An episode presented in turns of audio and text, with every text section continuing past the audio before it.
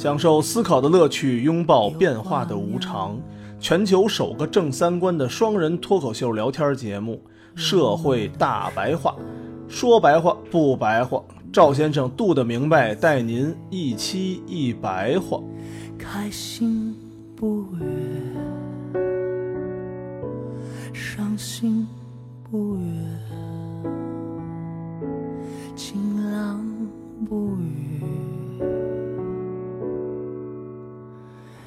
阴天不语，坚强不语，脆弱不语，此时不语，更来不及。我在哪里？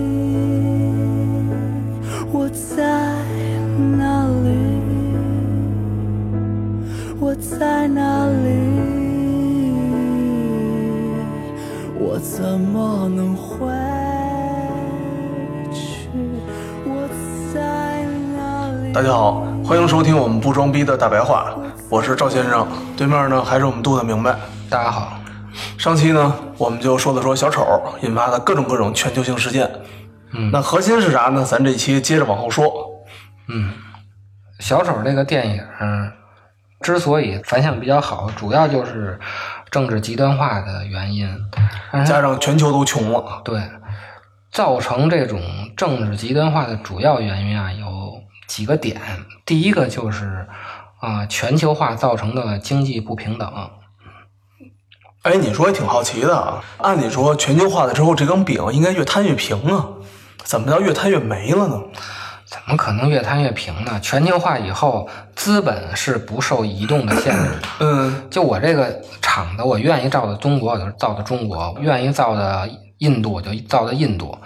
但是人不能动啊！我不能说美国人，我为了上班，我全跑中国来啊！而且我那可是不就会说，那我美国也可以到中国来制造东西，然后呢，印度也可以到中国来制造东西，大家不就应该机会更多了吗？对中国的机会多呀，美国人的机会就少了。美国人可以干别的呀。厂子都跑这儿来了，干什么呢？干那种高薪的是能干，嗯但是人家那儿也有穷人呀。本来人穷人可以织个毛衣，现在他们全他妈中国人织毛衣了。反正这个全球化造成的经济不平等啊，确实是一个主要原因。当经济不平等程度特别高的时候啊，极端主义或者激进主义就特别容易兴起。在过去的一个世纪中啊，就二十世纪的时候，西方发达国家的经济不平等经历了一个先低后高的一个过程，转折点就是在二十世纪七十年代、八十年代，就咱们老一直说的撒切尔理论实行新自由主义的那个阶段，有一个叫经合组织的啊，OECD。从二十世纪八十年代以来，大多数 OECD 的国家收入不平等程度都提高了。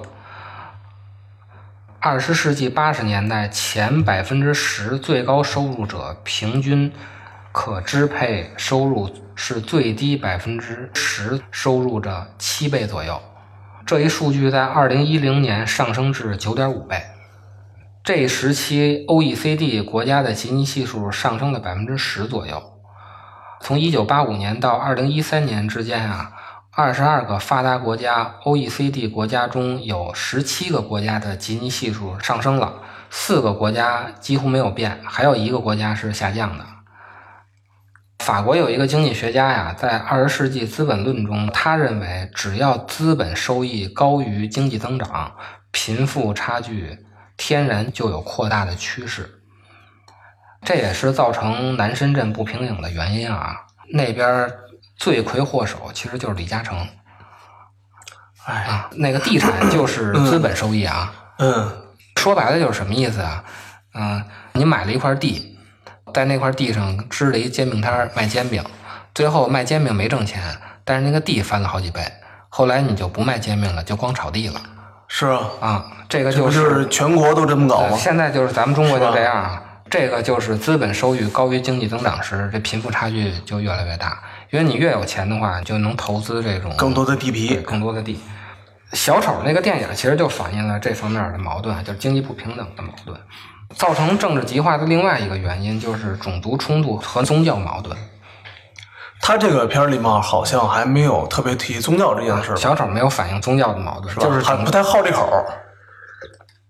那他得反映多少事儿？他那一个片儿哪拍得过来呀、嗯，就这个片儿最后怎么办？还由另外一个蝙蝠侠来告诉你怎么办呢？啊 是吧？这片儿都没拍完嘛。这片儿都没拍完。咱们说现实中的这种全球极端化的，另外一个就是种族冲突和宗教矛盾。过去十年间，欧美社会人口族群啊和宗教结构都发生了巨大的变化。新增移民加上不同种族的出生率的差异，使美国和欧洲出现了白人种族下降的情况。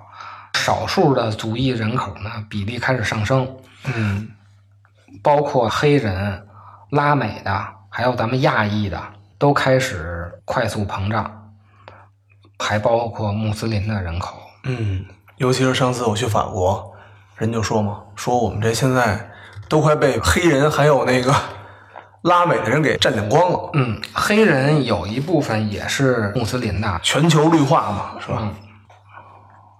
美国和欧洲啊，本来是基督教为主导的这种宗教社会，所以它往往难以有效的同化和吸纳信奉伊斯兰的穆斯林人口。这个为什么？咱们后边具体说啊。就是，即便在取得美国和欧洲的国家的国籍以后啊，部分穆斯林仍然难以建立起基于公民身份的政治认同。他们往往把宗教认同置身于国家认同之上，这使得欧美社会对日益增长的穆斯林人口就产生了很深的族群焦虑。本来以为给了你国籍，咱就是一家人了，哎，一说哎我你哪儿的？我也美国人，那我也美国人。你结果，啊，他是天天阿拉这阿拉那个的啊嗯，人家全球是一家子，最后，啊，对 对，天天裹得严严实实的，对捂，痱子似的。哎，那个戴小白帽的穆斯林和中东什么那些穆斯林穿黑袍那是一拨人吗？是一拨人，就因为教义不一样，严所以穿的不一样是吧？严的就是露俩眼珠子一打黑袍。啊，那是最原教旨主义的，哦，然后咱们去西江餐馆那戴小白帽那就是 那就稍微世俗化一点，世俗化一点的。开放一点的啊。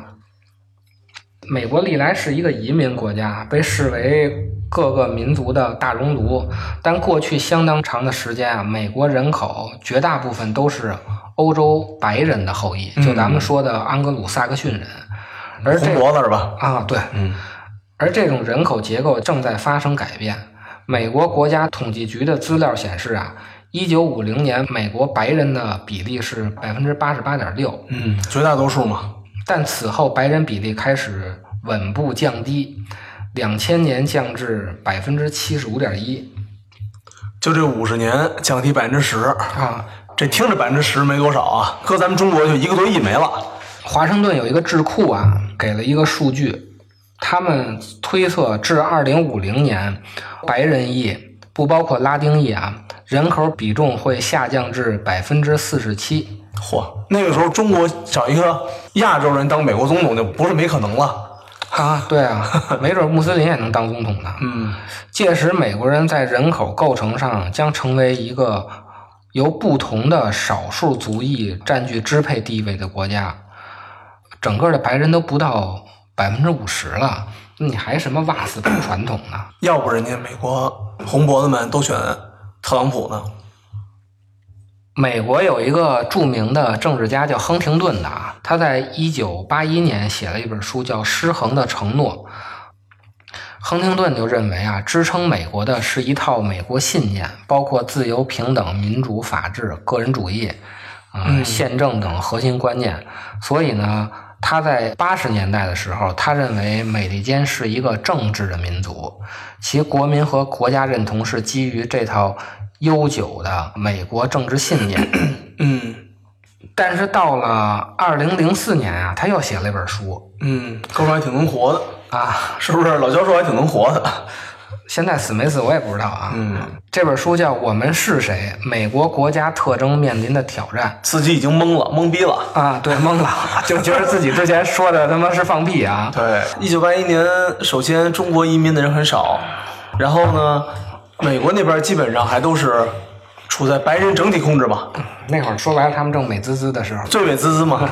嗯，有一个叫特别有名儿的黑人那个片儿，叫什么《冲出开普敦》还是《冲出什么呀？叫艾斯库珀。还有那个一些什么教授，那些说唱音乐人，嗯从美国的一个很小的农村或者只有贩毒什么这种倒些军火这么一个地儿，走出来的说唱乐队啊，里面就是嘛，走大街上，看见四个黑人的小孩儿，然后那白人警察跪下，然后搜身，嗯嗯，然后呢说你们干嘛呢？我们是歌手。然后那警察就笑，你们是歌手，你们歌什么手？那时候亨廷顿也讨论了黑人遭受不公及新移民带来的压力啊，但是他当时并不认为这会导致什么严重的问题。嗯，但是到了二零零四年的时候，慌了。他的立场就发生转变了。他认为美国国民身份与国家特性的核心是安格鲁新教文化。这个咱们之前说什么玩意儿来着？特地说过这个清教徒是怎么来的，大家自己翻之前的节目就行了。这使美国有别于欧洲和其他国家的文明。由于国内社会的族群分化和国际体系中的文明冲突，亨廷顿更强调国家认同的重要性，认为美国正处于何去何从的重要关头。如果不大力捍卫和发扬安格鲁新教文化的国家特性，美国就有分化和衰落的危险。在他看来啊，具有不同种族、宗教、文化和语言背景的少数族裔人口比重大幅度上升，将来是美国不可避免的一个政治挑战。听着也其实挺悬的啊，啊，现在确实有这个问题啊。而且其实我挺好奇的啊。你说，比如我是黑人，我信了咱们这个新教啊，我信了咱们这个基督教什么的，真的就能完成国家统一吗？咱从小也没有这种基因啊，就怎么能这么能团结到一块儿呢？就靠这个教会。能团结到一块儿，美国总统都是清教徒。你觉得，如果你陷入到那个环境中去，你会融入到整个清教徒、基督教这个大的身心的领导中去吗？我这么大去，我是融入不到了。啊，小时候去行，十五六岁之前可能去行。你那会儿的语言结构，你可能都是用英语去思考问题了。现在去没用。你看咱们比较熟悉的侃爷，卖鞋那个，侃爷，人不是玩黑人说唱的吗？天天骂这骂那个，是吧？我有钱，我有钱，我有美女什么的，这个都没哥们儿吗？现在不火了吗？火了之后现在玩什么呀？脱离城市，去农村，盖那种牧区墓园，所有的为人处事全是基督教那一套。还跟神父说，我不再唱歌了，我觉得我以前唱那些歌都是他妈的操天操地、操宇宙的。啊啊啊！然后那神父说：“你可以唱灵乐呀。”结果我以为是开玩笑呢，你知道吗？结果人家新出的专辑就是这种灵乐为核心的呀，行了，上道了。上道了！天哪，我都都慌了，你知道吗？我真的很难想象我自己能不能改变自己，我是选，我到那儿可能嗯就跟小丑一块儿的。不是，我就拿着中国这点儒释道的东西骗他们那帮傻逼，不就完了吗？教 教汉语，教教禅宗，论禅宗与基督教的整合。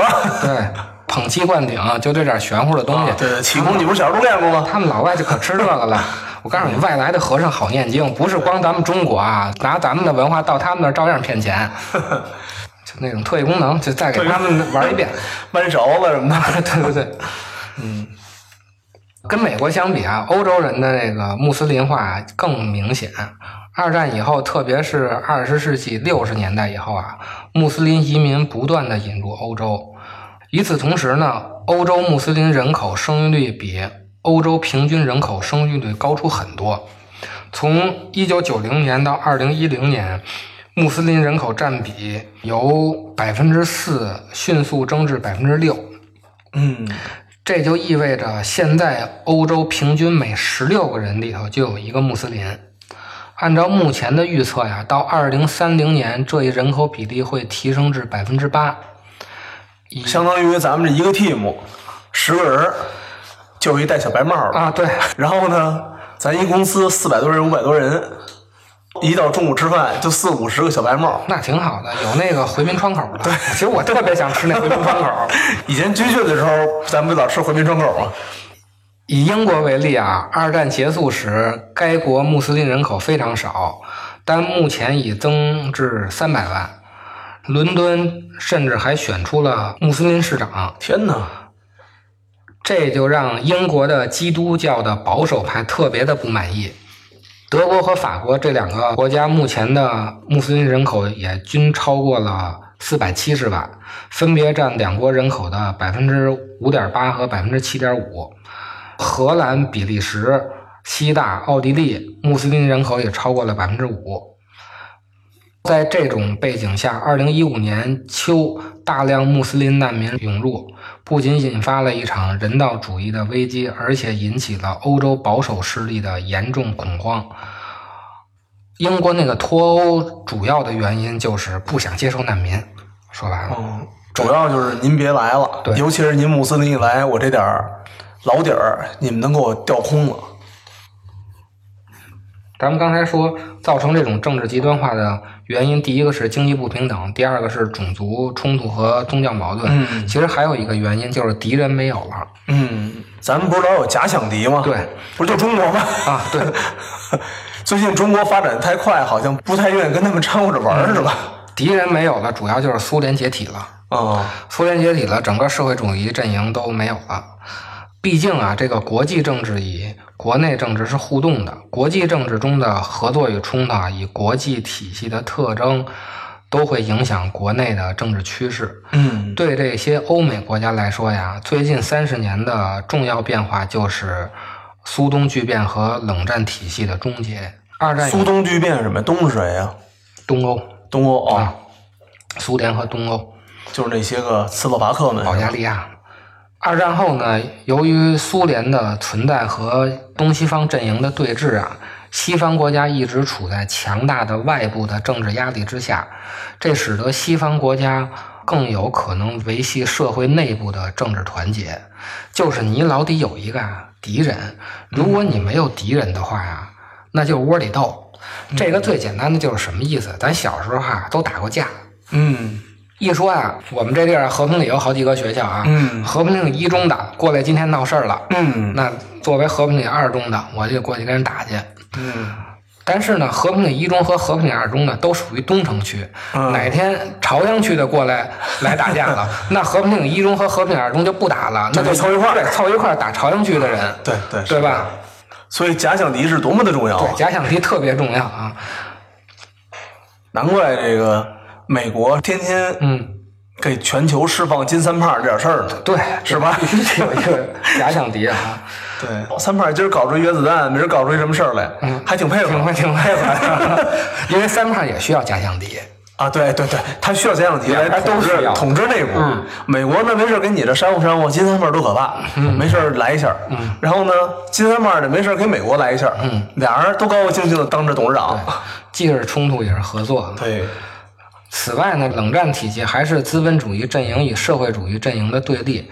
这种对立的一个后果就是啊，在欧美国家内部，极左的或者社会主义的政治力量容易被贴上政治不正确的标签儿，因为你一旦偏左了，这个思想就会说你是苏联派来的，嗯，你来搞破坏的。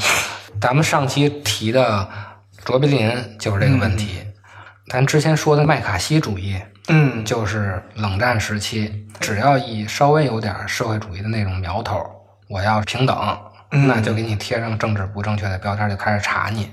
所以在冷战时期，欧美社会内部的左派主要是温和的左派，极左的政治空间非常有限。哦，但是呢。一九九一年，苏联解体以后，就给西方世界带来了两个始料未及的后果：一个是巨大的外部政治压力消失了，假想敌没有了。嗯，这样呢，就使得欧美国家国内政治生活中潜在的社会分裂或者政治冲突就浮出水面了，就是极左的那一方面不再会被贴上标签了。所以呢，西方内部的左派力量，包括激进左派力量，就开始崛起了。激进左派的政治不正确的帽子，就因为苏联的解体被摘掉了。你说早知道哥几个一人给苏联点钱，继续活着多好，哎呀，苏联的问题也是个大问题呀、是不是？苏联这自己给自己玩崩盘了。苏联的革命有两个那个经济学家专门写过一本书，我觉着还挺有道理的，叫来自上层的革命。说简单点儿，就是生产资料的管理者想变成生产资料的拥有者。就是原来啊，啊这个东西都是人民的，但是得有人管，跟咱们国家一样啊。啊咱们国家九十年代的时候下岗就是这么回事儿。原来这些东西是人民的，但是又有一个人管，就是厂长管。后来私有化以后呢，厂长说归我了。咱们国家也是这样啊，但是咱们国家。终于，没事就拉着的累积，楼下的新垃圾，看似生暖抱的气，阳台的大衣，晒干也别冲动扬起。谁和谁今晚搅和在一起，